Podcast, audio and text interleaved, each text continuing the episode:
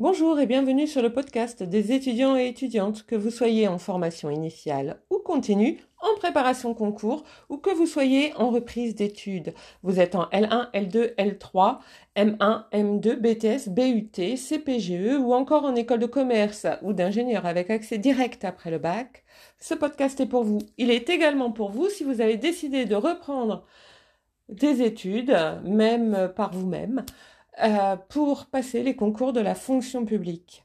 Ce podcast s'adresse à ceux et celles en devenir, à ceux et celles qui hésitent, qui veulent ne pas se tromper. Nous sommes ici pour discuter cours, méthodologie, meilleurs moyens de réussir et culture générale. Alors tout d'abord, bonne année, une bonne santé parce que sans elle, on ne peut pas faire grand-chose. Euh, et puis, euh, et puis votre diplôme à la fin de l'année ou votre année si vous n'avez pas de diplôme euh, ou votre concours si vous passez un concours ou votre examen professionnel si vous passez un examen professionnel pendant cette année. Je l'espère pour vous. C'est en tout cas ce que je vous souhaite. Alors aujourd'hui, je vous propose de parler de, de la mairie donc euh, fonction publique euh, territoriale. Voilà, on va parler de la mairie. Donc c'est un sujet qui peut intéresser les gens qui sont en droit euh, et puis c'est un sujet qui peut intéresser les personnes qui passent les concours évidemment de la fonction publique et puis c'est un sujet qui peut intéresser tout un chacun parce que c'est de la culture générale bien entendu, vous l'aurez compris. Tout d'abord, je voudrais m'arrêter sur euh, le mot de république, puisque euh, euh, ça peut être intéressant quand même. donc ça vient de res publica, évidemment, vous l'aurez bien compris, on est sur du latin. Res, ça veut dire la chose, publica, public, donc la chose publique. Hein, voilà, donc donc ça, c'est si on le traduit. Hein, et puis, vous l'aurez bien compris, donc par extension, et je dis bien par extension, euh, ça nous donne euh, évidemment euh, le bien public. et donc, normalement, les gens qui travaillent à la République devraient être intéressés essentiellement par le bien public, notamment les personnes, hommes et femmes politiques. Bon, à vous de voir. Hein. J'ai choisi ce sujet parce que euh, eh bien, j'ai fait un examen euh, à des étudiants et je me suis rendu compte qu'ils mélangeaient tout et ils pensaient entre autres que lorsque le maire prenait une décision, quelle que soit cette décision, eh bien, euh, le département devait dire oui euh, et ensuite ça devait être la région qui devait dire oui, et ensuite le gouvernement qui devait dire oui, avant que le maire ne puisse appliquer une décision. Alors c'est pas du tout, du tout, du tout ça, puisque au contraire on a fait les euh, trois fonctions publiques. Donc la fonction publique d'État, la fonction publique hospitalière, la fonction publique territoriale, justement pour aller plus vite. En tout cas, c'est comme ça qu'on nous l'a vendu à l'époque. Hein. Euh, C'était pour que euh, y ait moins de comment dire moins d'intermédiaires, on va dire, entre euh, l'habitant euh, et la décision. Donc, euh, vous voyez bien qu'on n'y est pas du tout. Alors, on va commencer par la commune. La commune, certains vont dire une ville, un village, mais il faut faire attention, c'est pas forcément toujours juste. C'est, on va dire ici, la plus petite entité administrative euh, au niveau de la France. Donc la plus petite entité administrative au niveau de la France. Et donc, euh, eh bien, euh, dans les communes, on élit un maire. pour pouvoir l'élire, il faut faire partie de la liste électorale. Donc, si vous êtes un citoyen et que vous êtes inscrit sur les listes électorales, vous avez le droit de voter euh, vous avez même le droit de consulter les listes électorales, mais sous certaines conditions. En tout cas, vous avez le droit de voter euh, et vous ne votez pas pour un maire en réalité, vous votez pour un conseil municipal. C'est très important parce que vous ne votez jamais pour un maire. La plupart des gens disent ah bah j'ai voté pour Trucmuche. Non, vous n'avez pas voté pour Trucmuche. Vous avez voté pour une liste, euh, pour un conseil il y a des listes qui sont présentées et vous prenez une liste, vous la mettez dans votre bulletin. Et le bulletin, vous allez finir par le mettre dans l'urne en étant passé évidemment par l'isoloir. Hein, tout ça, tout ça, vous vous souvenez tout ça?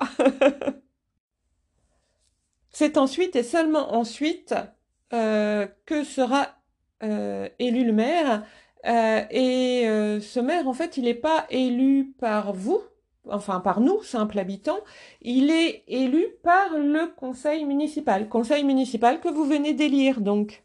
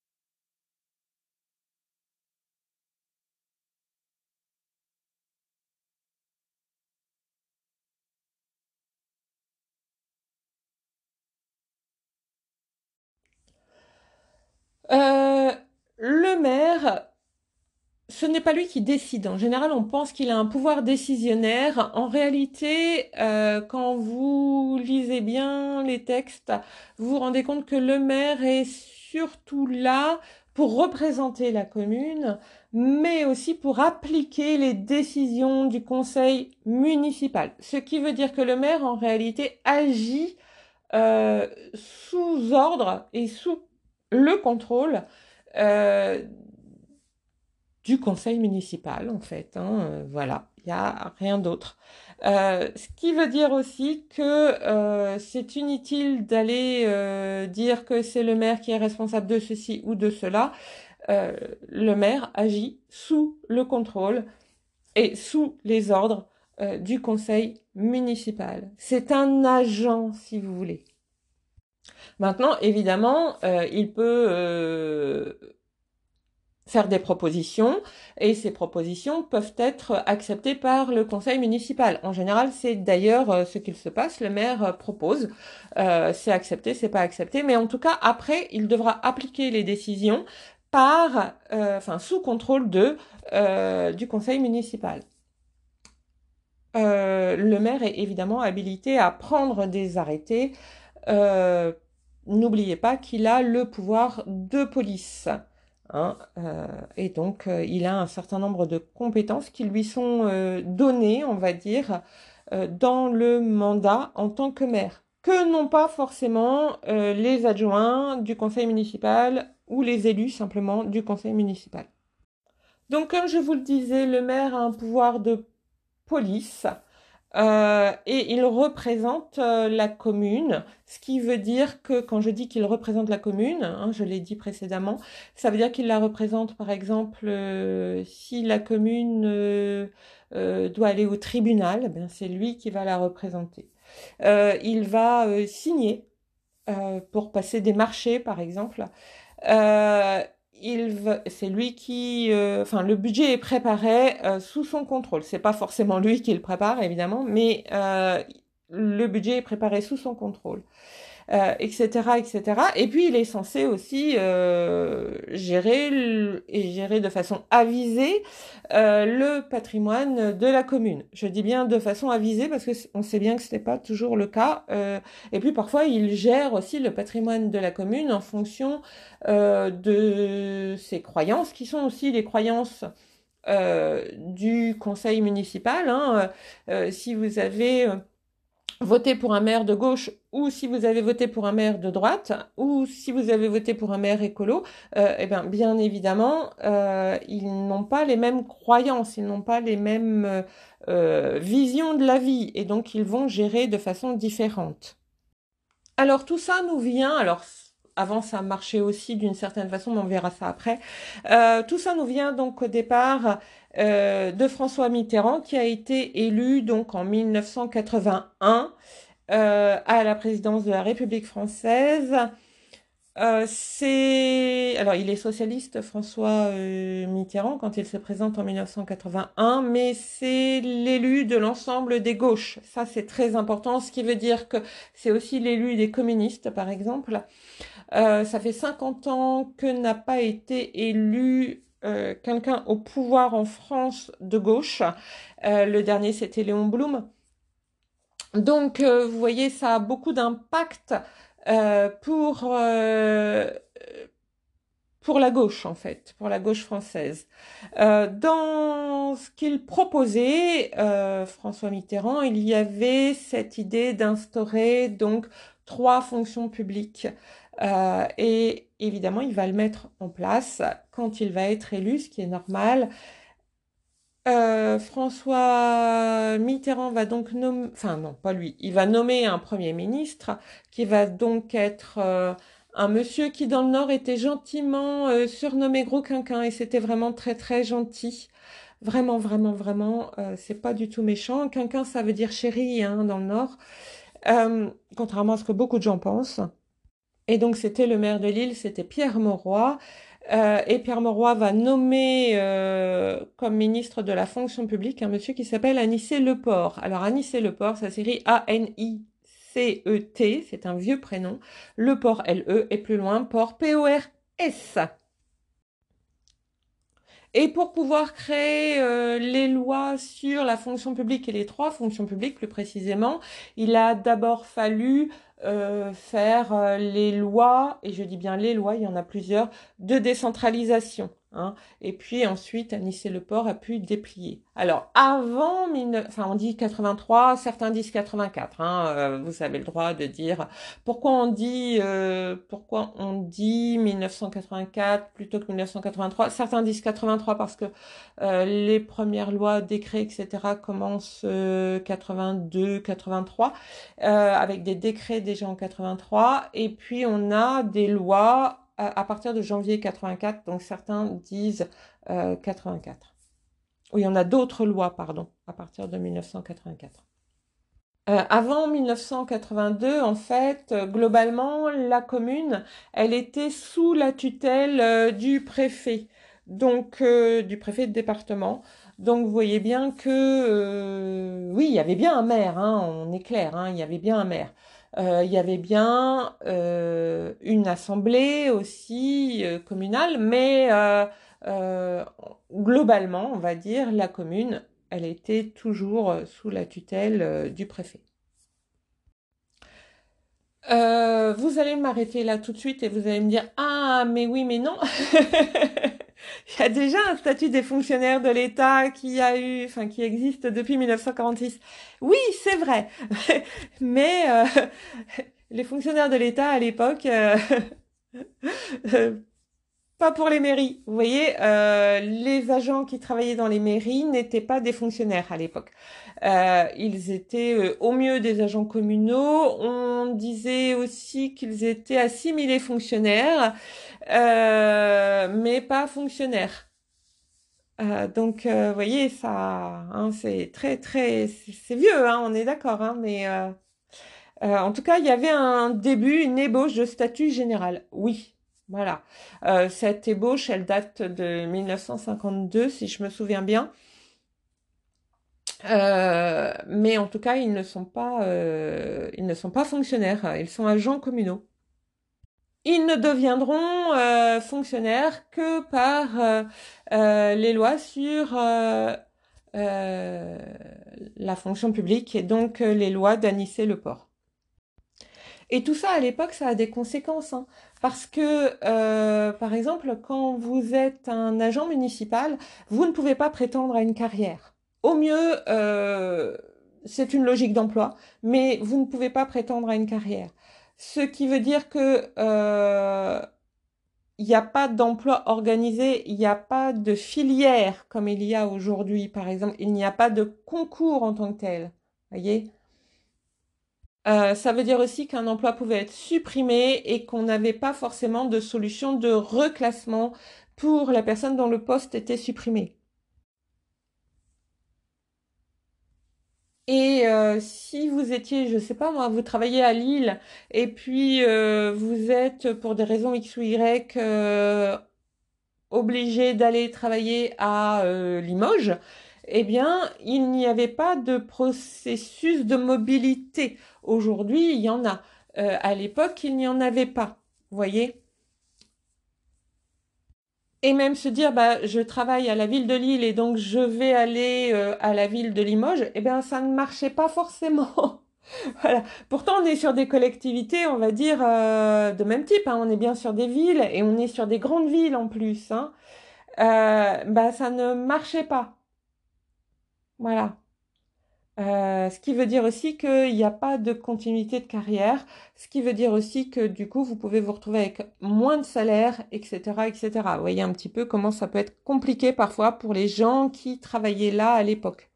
Ce qui veut dire aussi que euh, votre emploi dépend essentiellement de décisions locales euh, et votre situation de fait aussi. Et la gestion, elle pouvait être très différente d'une commune à l'autre.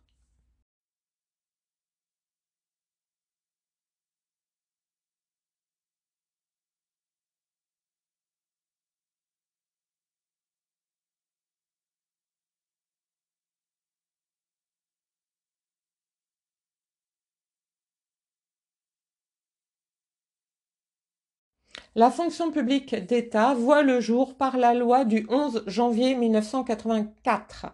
Hein, qui va euh, définir donc le statut, euh, notamment euh, des personnes qui travaillent pour l'État. on aura la loi du 26 janvier 1984. je, dirais, je répète, 26 janvier 1984 pour les agents qui travaillent dans la fonction publique territoriale. Et on aura la loi du 9 janvier 1986, c'est-à-dire deux ans plus tard, 9 janvier 1986, pour les agents qui travaillent euh, dans les hôpitaux euh, de la, donc évidemment de la fonction publique hospitalière, c'est logique.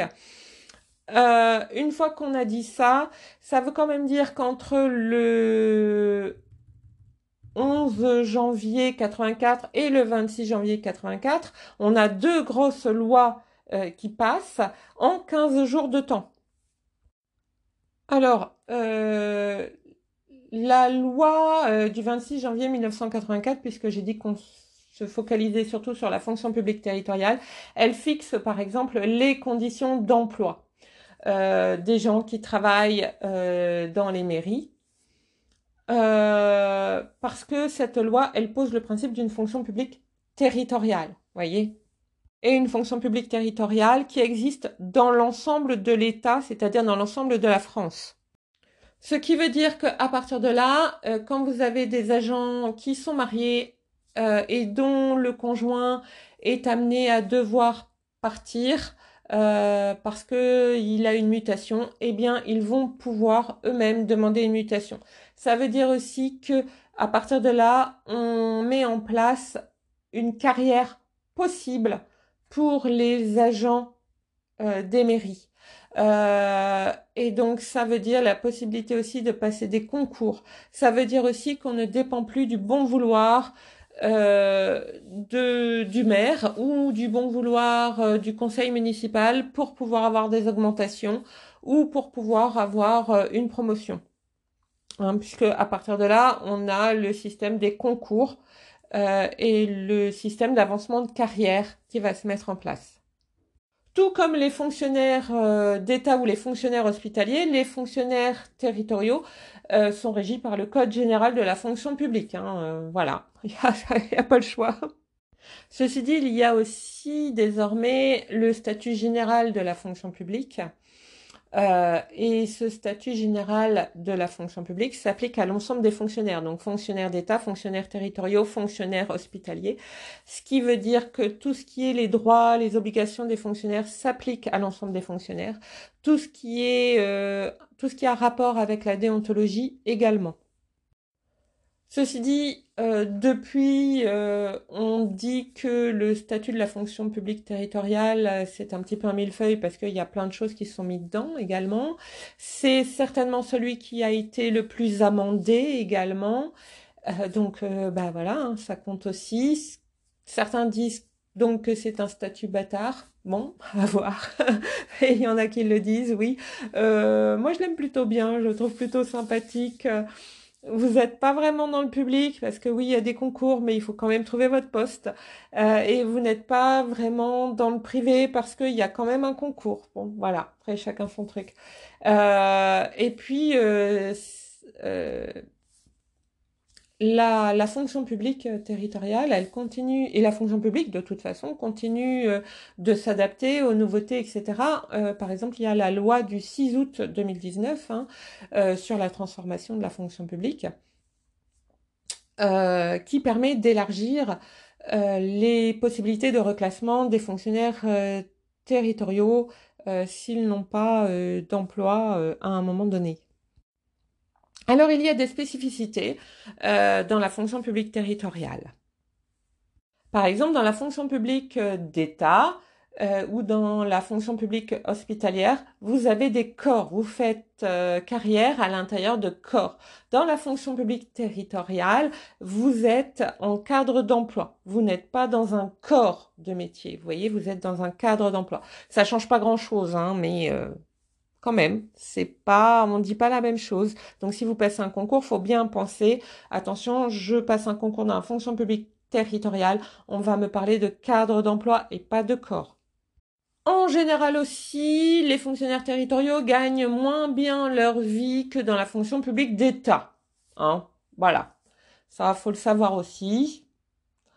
Euh, et puis, comme je le disais, eh bien, si vous réussissez un concours, euh, vous n'avez pas automatiquement un poste. Il faut que vous le trouviez ce poste. Donc, ça veut dire CV, lettre de motivation, envoi de l'ensemble. Évidemment, aujourd'hui, on le fait sur Internet. Euh, ça veut dire que quand vous réussissez votre concours, vous êtes inscrit sur une liste d'aptitudes nationales euh, qui est valable un an et qui est renouvelable deux fois. Donc en fait, votre concours, vous l'avez pour trois ans. Si vous n'avez pas trouvé d'employeur au bout de trois ans, vous êtes ce qu'on appelle un reçu collé. C'est le nom. Ça veut dire j'ai réussi le concours, mais je n'ai pas réussi à trouver un employeur. De la fonction publique euh, territoriale, évidemment. Et donc ça, ça n'a pas vraiment de signification, si ce n'est qu'il vous faudra repasser le concours. Alors ça a de la signification surtout pour vous, en fait, hein, mais pas forcément pour les autres. Euh, tout ça parce que, en fait, dans la fonction publique territoriale, on garantit euh, à l'employeur, c'est-à-dire ici au maire, puisqu'on parle des mairies, on garantit à l'employeur euh, le choix du fonctionnaire. C'est l'employeur qui choisit le fonctionnaire. Donc si vous n'avez pas été recruté, au bout de trois ans, vous perdez le bénéfice du concours et vous devez repasser le concours si vous le souhaitez. Évidemment, seulement si vous le souhaitez. Et puis, je viens de vous dire que les employeurs, euh, donc les employeurs locaux, les maires, enfin, en réalité, euh, oui, on est d'accord, euh, les conseils municipaux, bah, ils sont libres pour les emplois. En fait, ils sont libres de choisir le, comment on va dire, euh, le fonctionnaire qui leur convient, ce qui veut dire que la carrière des fonctionnaires territoriaux, elle est spécifique, voyez, parce que les collectivités territoriales, donc les mairies évidemment, euh, les communes, ont le droit de créer ou au contraire de supprimer des emplois. Voyez Et donc, euh, bah, la carrière des fonctionnaires territoriaux, elle subit forcément euh, cette ce fait en fait. Elle subit forcément ces décisions. Et donc maintenant, revenons à mon fameux examen que mes étudiants ont un peu raté.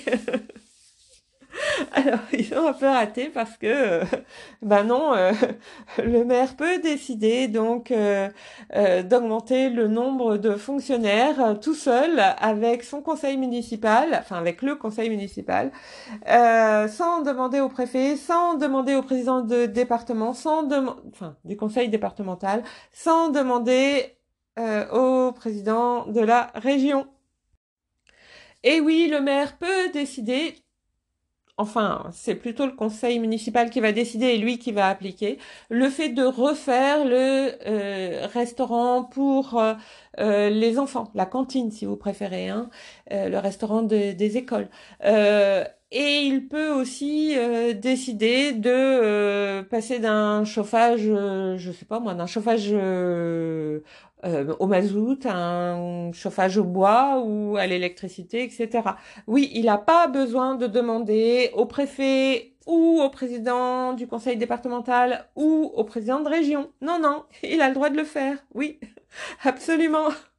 Puisque c'est lui qui gère le patrimoine de la commune. Enfin, lui, le maire et avec le conseil municipal toujours, hein, parce que vous avez bien compris, donc euh, euh, le maire, c'est l'agent du conseil municipal. Il applique les décisions du conseil municipal. Et tout ça, je suis sûre que maintenant vous l'avez bien compris, et ça c'est chouette, non? Vous êtes en train de bâtir votre avenir. Souhaiteriez-vous être ailleurs? Je vous souhaite bon courage et ténacité.